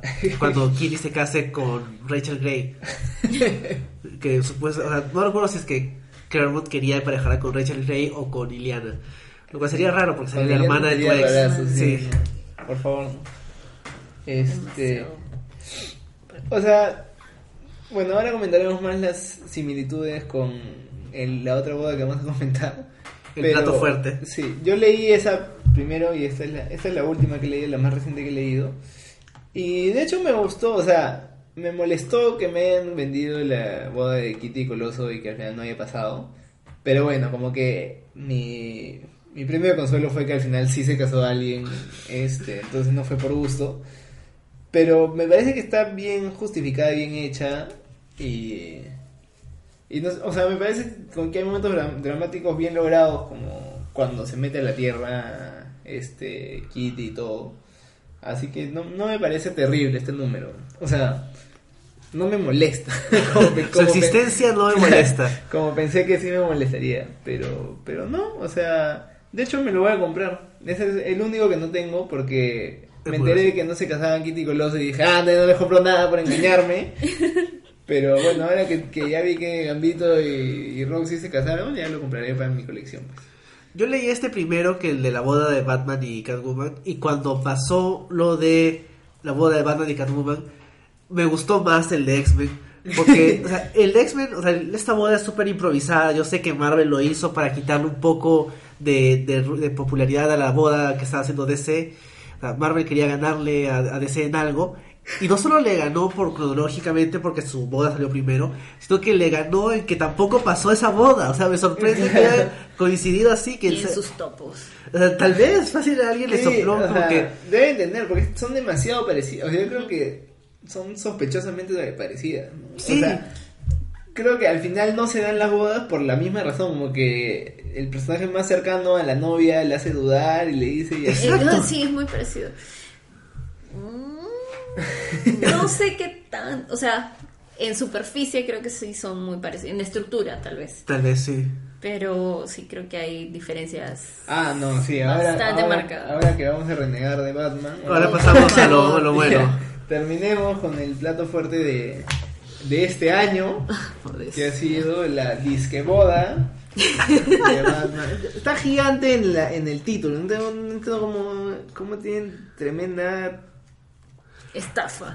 Frescura para, para, estafarnos para- así. para enfatizar el nivel de estafa o de frescura de DC, DC no solo hizo eventos de lanzamiento del cómic, no solo se spoileó el cómic en un artículo de New York, New York Times acerca del cómic, no solo este Tom King y los demás artistas lo hypearon por meses, también sacaron varios cómics de tie-ins a la boda, que era como Sí. que eh, Sí. Nightwing con este, ay, ¿cómo se llama? Hash. O Batgirl con eh, Riddler. Y todos eran tie-ins que iban dirigidos al día de la boda. Y algunos con algunos momentos bonitos, como por ejemplo Dick confrontando a Batman de, oye, ¿yo soy tu padrino o va a ser este Claro. Clark? O por ejemplo Catwoman con Damian diciéndole como que tú puedes seguir haciendo tus cosas este, sospechosas. Yo, yo no te voy a decir nada porque como que podemos ser cómplices en su rol de madrastra chévere. Y, o sea, es como que se sentía que de verdad iba a pasar. Sí, eso es lo que me molesta. O sea, Eso es lo- cuan- yo cuando lo anunciaron no me la creí. Dije, nah, no, o sea, no tiene sentido. Pero después de meses de que han estado construyendo la relación de los personajes en todos los cómics, que han estado este, promocionando la boda y todo, yo dije, bueno, pasará, pues. Y, y lo llegué a aceptar y lo, y, y lo llegué incluso a desear. y por eso es que me ha dolido tanto la tradición de que no pasó. Que, como les comentaba antes de comenzar el podcast, tiene sentido que no haya pasado. Yo, yo sé, o sea, y yo lo sabía antes y lo sabía desde hace años que. En tu corazón lo sí, sabía. Y por eso es que me ha dolido más, porque. porque o sea, tiene razón. No es algo como que puedo renegar como re- reñé de, de One More Day, que lo hicieron porque son unos idiotas. sino esto lo hicieron. O sea, tiene sentido. Pero me molesta mucho la estafa que me han vendido y que me he comprado un cómic en físico de la boda de Batman, sale gigante en la portada y sale besando a la novia para que completen mi colección de bodas de, de los cómics de Marvel y DC y que al final no se casen. ¿Qué voy a hacer con ese cómic? ¿Dónde lo voy a poner? En las casi bodas. para colmo, Vas a comenzar tu colección de casi bodas. para colmo, eh, vi la portada variante, la de Jim Lee, que la tenía, está al mismo precio y es bien chévere la portada variante de Jim Lee. Es como que Batman frente a Catwoman, como cubiertos por la lluvia, entonces como que se mezclan sus, sus lágrimas con las gotas y es, pucha, no sé, recontra feeling. Y, Y, eso hace más sentido a Claro, lo que es- sucede. tiene más sentido. Y, Ah, tienes razón. Salen con la lluvia. claro, y, y, y- y bueno, Jim Lee es un artista de primera y es bravazo y Eso todo. está como contraportada, creo. Pero vi este, vi este cómic y vi esta portada y dije, no, este es el oficial de la boda y dice la boda gigante y se están casando y cuando todo este cómic dice- dices, ah ya, esta es la boda de, de- en la otra no, es- no dices eso, es como que ah, Ah, es un sí. cómic de Batman y sale Catwoman. Pucha, entonces me molesta, me molesta mucho, me molesta. Molesta haber gastado mis 4 dólares 99, que acá se fueron como 25 soles, 25 soles. en un cómic que, que es una estafa de inicio a fin. Sí. Bueno, y ya, fuera de la estafa, fuera de, de los problemas monetarios que tengo con DC Comics, Te esos este, 25 soles. No me, o sea, no considero que sea un buen cómic. No sé, no, no me gustó, o sea, no solo me hizo renegar, porque hay cómics que me hacen renegar y digo, pucha madre, como que ya lo hicieron bien, pues. Este me parece, no, no sé, no, no me convence. Por un poco lo que comentábamos también de que, o sea, usan este mismo recurso que, que yo tanto alabé en el- la boda de Superman de poner un montón de arte de artistas que han influido en la historia de Batman y Catwoman durante años, de años, durante décadas, pero lo ponen como postales y como parecen pausas de la historia eh, principal de la trama. Entonces yo creo que la trama podía reducirse a 10 páginas y me enteraba en la décima página que no se casaban y me ahorraba todo este sufrimiento. ¿no? Pero...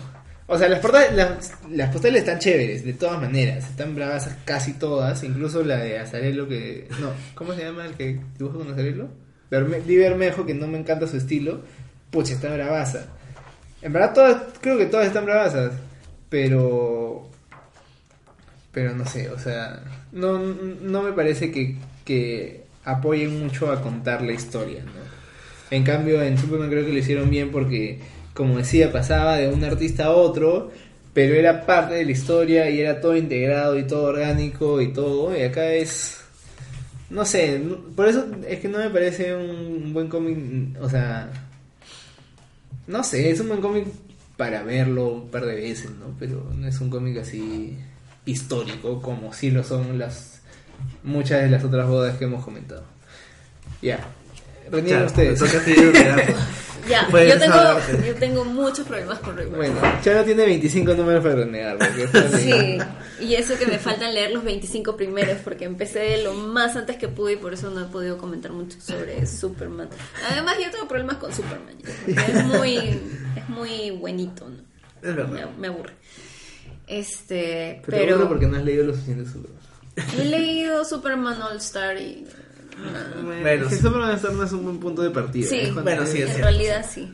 Pero eso es para otro momento. sí. Pero Reverse, siento que, que es algo que le mencionaba a Enrique hace rato, que, que tengo un problema yo con los cómics que son escritos o que están, este, cuyos equipos de trabajo están integrados en su totalidad por 100%. hombres. Y es que creo que pierden mucho de la esencia de los personajes femeninos. Y hay, y puedo tomar como ejemplo un capítulo, un, un issue emblemático que es la, la cita doble. El double Claro, date entre Lois y Clark y Selina y Bruce. Y tú ves a esta gran periodista, una de las más importantes, que ha ganado tantos premios, y tú ves a Selina, que es la crimi- una criminal muy importante, súper independiente, muy identificada además con un gato, que es un animal independiente, que puede vivir sola en la oscuridad, y tú ves que al final se vuelve como que el tranquilizante de- del alteradito Bruce. O sea, Selina es tranquilo, sí, vamos, no importa, cambiamos los disfraces. Es, ¿En qué momento Selina se olvida de que es Selina y que se olvida de que es Catwoman para ser Selina Wayne? Claro. Y lo mismo le pasa, o sea, este. Lois está como que tan pendiente de Superman, sí, que debes entenderlo, y es como que la que lo tranquiliza y la que vamos a hacer que esto funcione porque ellos no saben, pero yo soy periodista y ya sé quién es él y quién es ella, entonces obviamente yo me voy a enterar.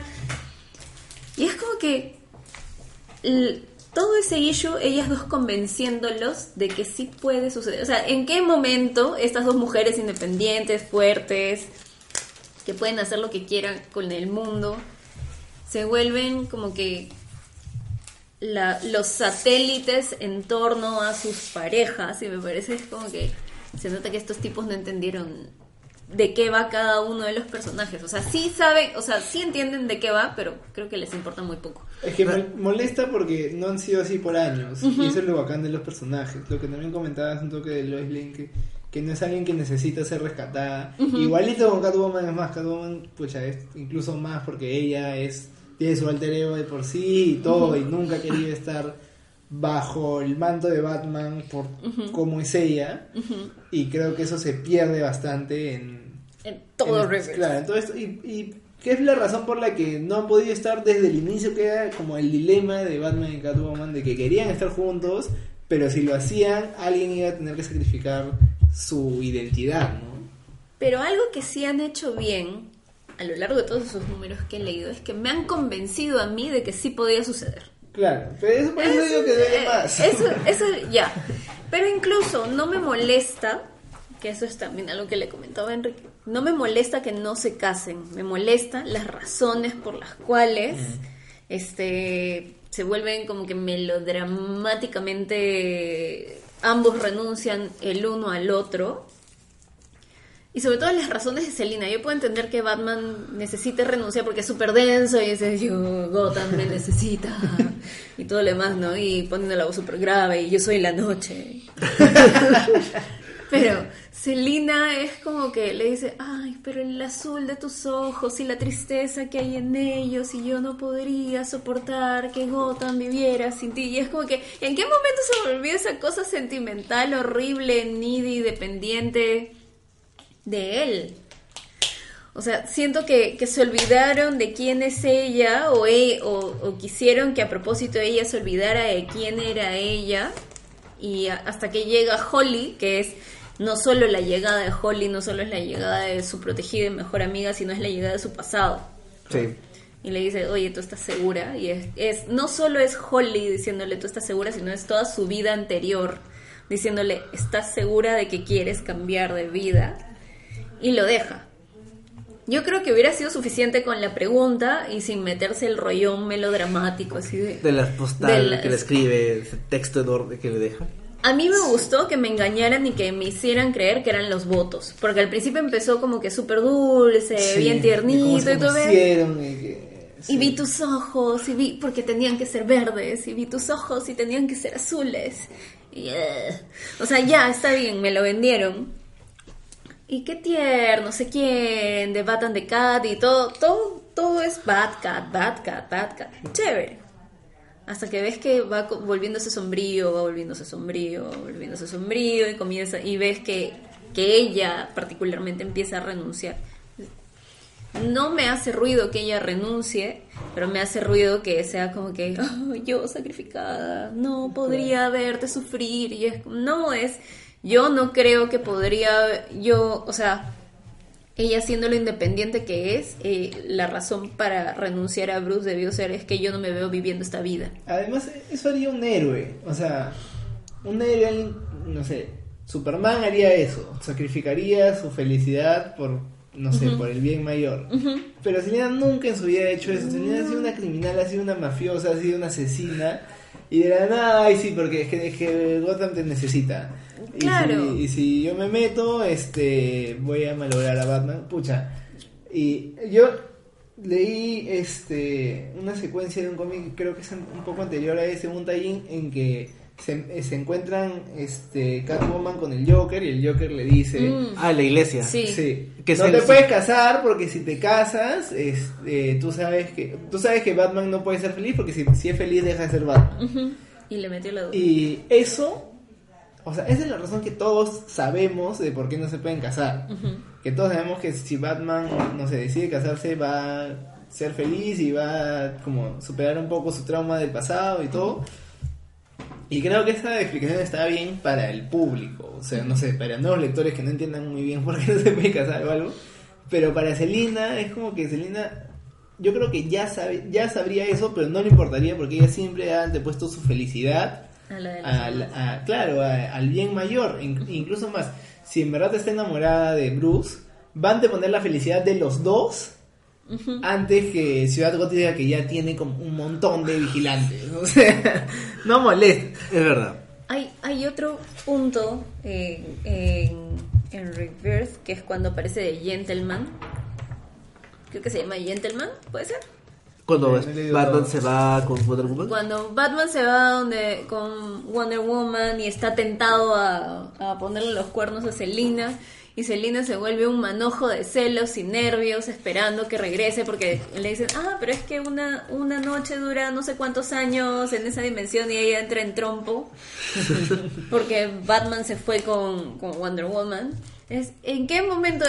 O sea, yo la veo ya como que, ah, que se fue con Wonder Woman, o tiene dos opciones, o que se jorobe, o Claro. yo voy y me lo traigo de los pelos, ¿no? que, que me imagino que es lo que ella hubiera hecho. Sí, pues sí, y, y yo no creo que ya, o sea, incluso si, si Batman le sacaba la vuelta con Wonder Woman, no, ella no se iba a poner a llorar y de, ay, qué, qué tragedia, sino, no sé, se hubiera vengado o algo.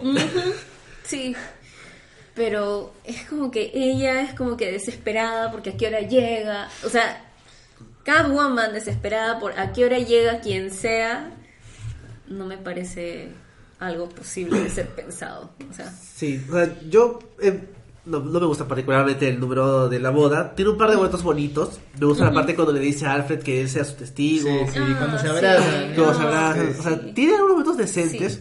Pero yo también siento que los personajes están siendo escritos al favor de una trama. Y es algo que he visto que se le critica bastante a Tom King. Y en general es algo que suele pasar con los cómics. Que coges una- un personaje y tú tienes una idea. Y me importa muy poco que la caracterización previa sea así. Claro. Voy a hacer que Iron Man sea un fascista. Bueno, ya pues será un fascista. o este, en este caso, que Catwoman esté renunciando a, que esté prefiriendo hacer esto en lugar de algo que sería en beneficio de su felicidad propia porque bueno así lo dice mi idea y mi idea es esta y me frustra un poco que Tom King cuando ve un poco la reacción de la gente porque a mucha gente no le gustó el cómic no, porque a nosotros nos ha gustado, no tanto como para mandar amenazas de muerte a Tom King con muchos fans. que de hecho no creo que sirva porque el tipo estuvo en la CIA.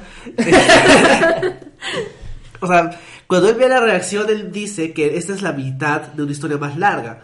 Pero si voy a ver 50 números más Para que se queden juntos. para que se queden juntos o, o 50 números más de una caracterización poco consistente de Catwoman, eso no me motiva más. Es como que si no me gustó cómo tratas al personaje Claro. en 50 números, 50 más no va a arreglar las cosas. Ya sé cuáles son tus, tus debilidades, amigo. O sea, yo creo que ese, ese final como que no me pare- no me deja tampoco tan este como con el corazón roto, porque al igual también que en o sea, que en el de X-Men parece que hay esperanza de que los de que estos personajes sí sí lleguen a estar juntos en un futuro o algo, pero bueno, este no era su momento, no se tenían que casar. Ya, está bien, pero no, no, no me voy a volver a creer la mentira que se van a casar si me la has vendido por meses y, y por números y todo. Este, yo creo que desde, desde esto, para que se vuelvan a, no sé, a, a estar juntos de verdad, tendría que pasar años de historia y varios cambios de guionista y todo. ¿no? Bueno, 50 números más son un par de años, ¿no? Sí. Sí. Pero he visto, eh, seguí leyendo los siguientes números. Ah, el 51 y el 52. Es, sí, hasta 53 creo. Ah, cierto, sí. Este, yo lo veo bien definitivo. ¿Ah, sí? Sí, Está Bruce triste. cambia, Bruce está deprimido. Primero que, que le tocó este deber de jurado, Ah. Yuri, Ah, sí. Julie Duty, sí. Yuri Duty. Y, y cuando termina, este, súper conflictuado por lo que ha vivido, regresa donde Alfred y le dice, tráeme el traje del principio. ¿Cuál? El que usaba antes de ella. No. Y entonces es como que no hay esperanza, no hay futuro, No, no, hay porque nada. eso es, o sea, pero bueno, él es solo- denso, pero él es denso. Está haciendo, o sea, Tom King está haciendo eso para que regrese Wonder- eh, Catwoman y, y lo abrace y como que Lo todo salve. estar bien, claro, como que ya, Ay, ya, no. ya regresé, amor mío, También- deja tu sufrimiento. Me frustra un poco que el plan de Bane, Bane es el que está detrás de todo esto. Claro. O sea, ¿cuál es su plan? Batman está más triste, está más molesto, entonces va a ser más Batman. o sea, si su plan era que Batman ya no sea Batman, no le va a funcionar. Debió pagarle la boda, ¿no? Sí. Como que les regalan las vacaciones en Santa Prisca, vayan a. Y, y también Sí. me- tampoco no me no te de entender toda la gente que está con Bane. Claro, Está Joker, está Claro. Riddler, pero está Thomas Wayne, está este Gotham Girl. Sí. Entonces, sé que entiendo que hay una historia que va a venir después y que viendo los personajes que están acá son todos los que ha usado Tom King a lo largo de su Batman Rebirth.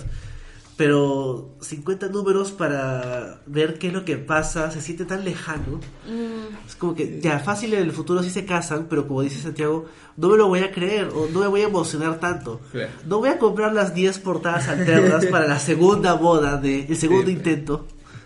Pero incluso ya, digamos que se casan, ¿ya? Pasan los 50 números, se casan. ¿Y qué, qué, qué personaje voy a tener después? Yo, Claro, o sea, pues, razón. Por eso digo que tiene, que Mi- tiene que pasar por, por otro guionista para reivindicar al- Sí. a ambos personajes, no solo a Catwoman, me sino a Batman también. Me sumaré a las, de- a las Sí. amenazas de muerte. Pues yo creo que, lo siento Enrique, pero yo creo que lo mejor, lo más logrado que ha estado en la relación de, de Batman y Catwoman ha sido con Jeff Lowe en Hash.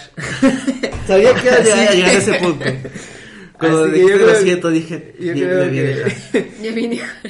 yo creo que Jeff Lowe sería el indicado para salvar esto. sí, para salvar la Sa- relación de la relación.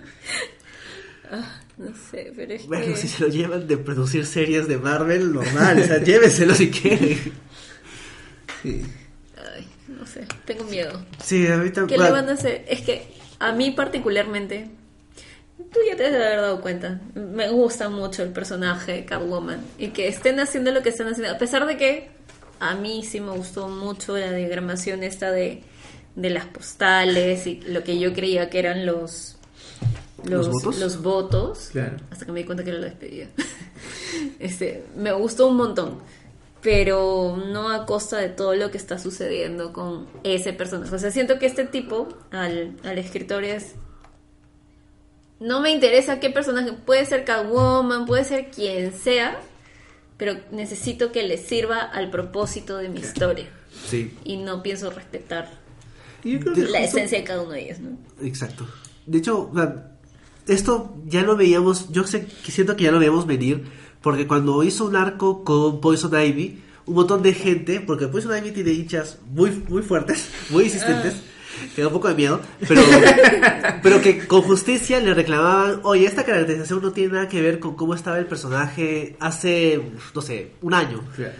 Y como que él, como que se defendía diciendo que era lo que necesitaba para la historia, que igual entendía sus críticas y que y lo- las razones por las cuales les gustaba el personaje, pero igual eso es lo que él hacía en su Ah. historia. Cuando ella como que se mete en la mente y comienza a dirigir a todo el mundo como si fueran marionetitas. Algo así. ¿Qué? Go- ¿Gostopia esa cosa? No me acuerdo.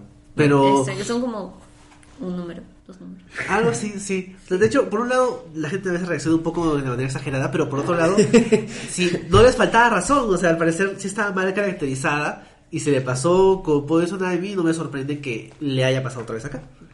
Y después también a mucha gente el arco previo a este es el arco de Booster Gold, Sí. de este futuro alterno y todo esto. Ah, Y mucha gente decía, este Booster Gold no es Booster Gold. Y lo peor de todo es que creo que el siguiente proyecto de Tom King es un cómic de sí. De la gente decía como que, no, ¿por qué? Ese tipo no, no conoce al personaje.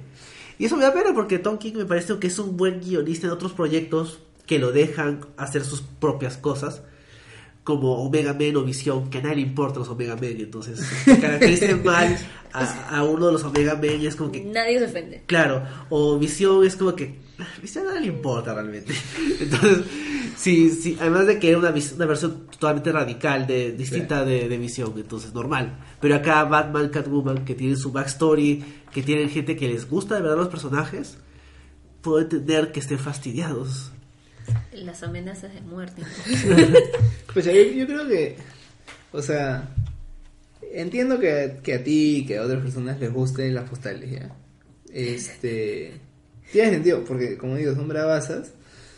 Pero otra cosa, ya, a mí no, no, me, no me gusta la idea de ponerlas así, como que salpicadas por todo el cómic. Pero lo peor es que están desperdiciadas, o sea, son tan chéveres.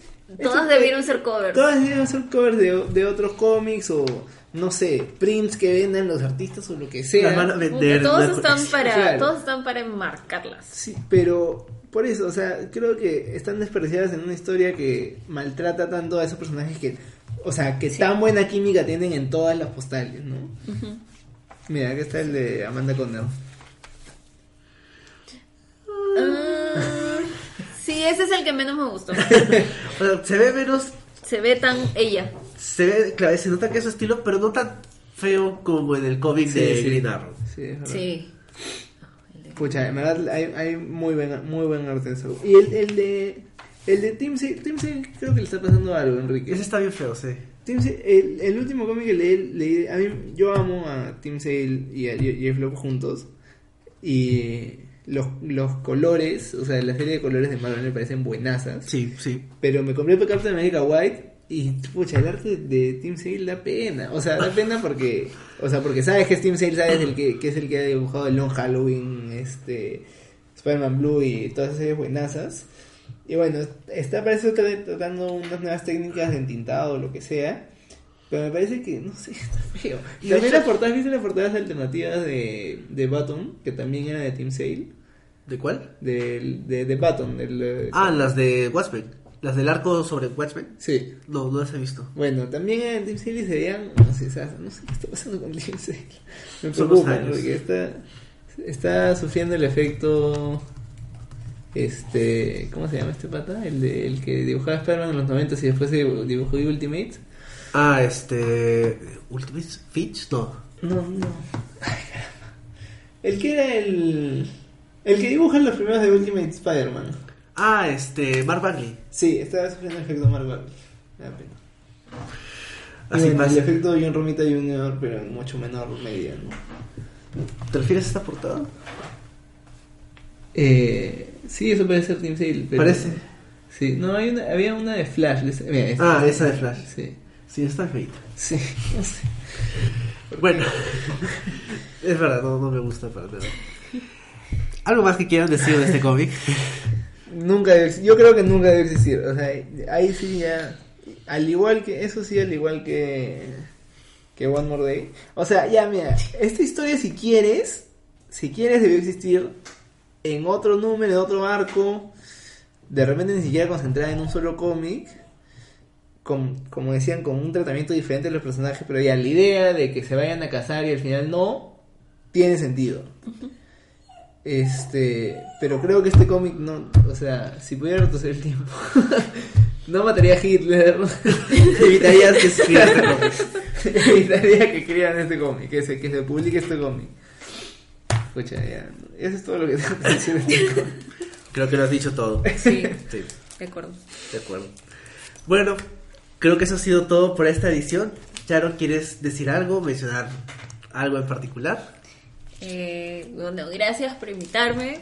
Gracias por, entre comillas, obligarme, porque ha sido el pretexto perfecto para pasarme en mi casa el fin de semana leyendo cómics. Y de verdad que ha sido una de las cosas más chéveres que he hecho en mucho tiempo. Es muy buen fin de semana Es un leyendo cómics. gran fin de semana. Eh, ojalá no sea la última vez. Ojalá que no sea No, solo para para hablar de.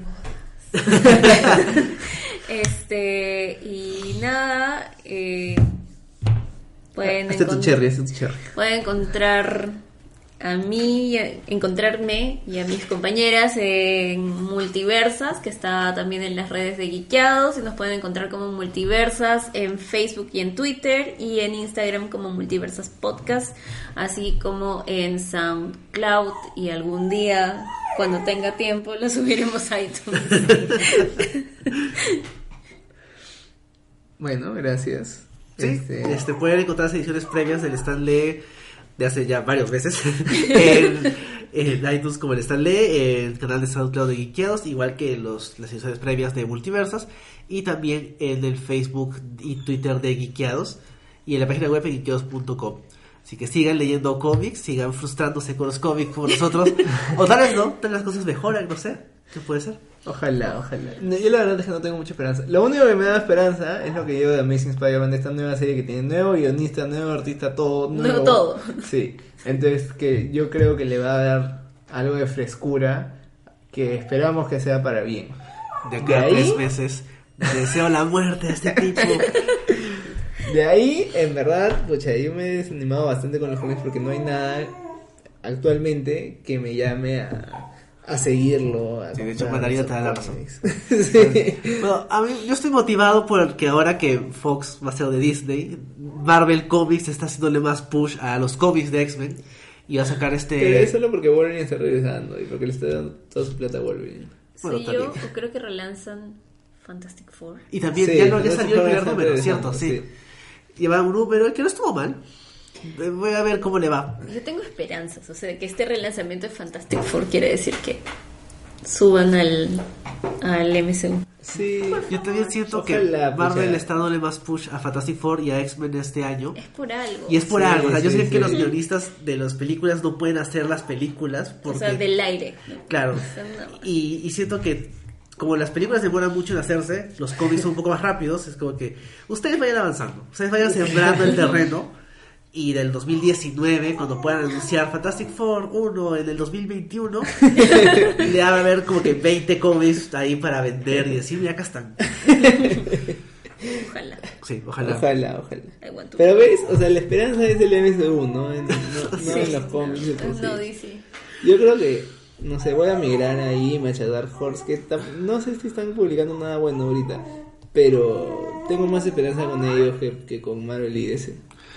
Está, bueno, así es la industria, tiene sus momentos bajos. Sí. Y, Y este rebajo. sí. Sí. es verdad. Lo peor es que Reverse comenzó bien, Sí. comenzó muy bien, me da rabia.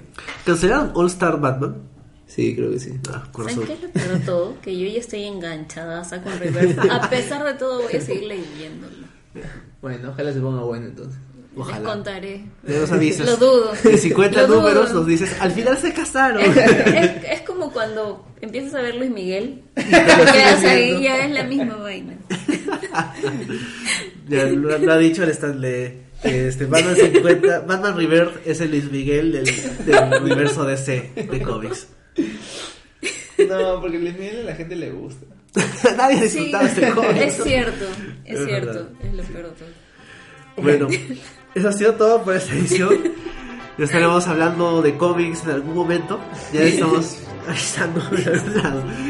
Sí. Gracias, Charo. Gracias, Charo, gracias, Santiago. Gracias, Mandarina. Nos Adiós. escuchamos Gracias a pronto. Chao.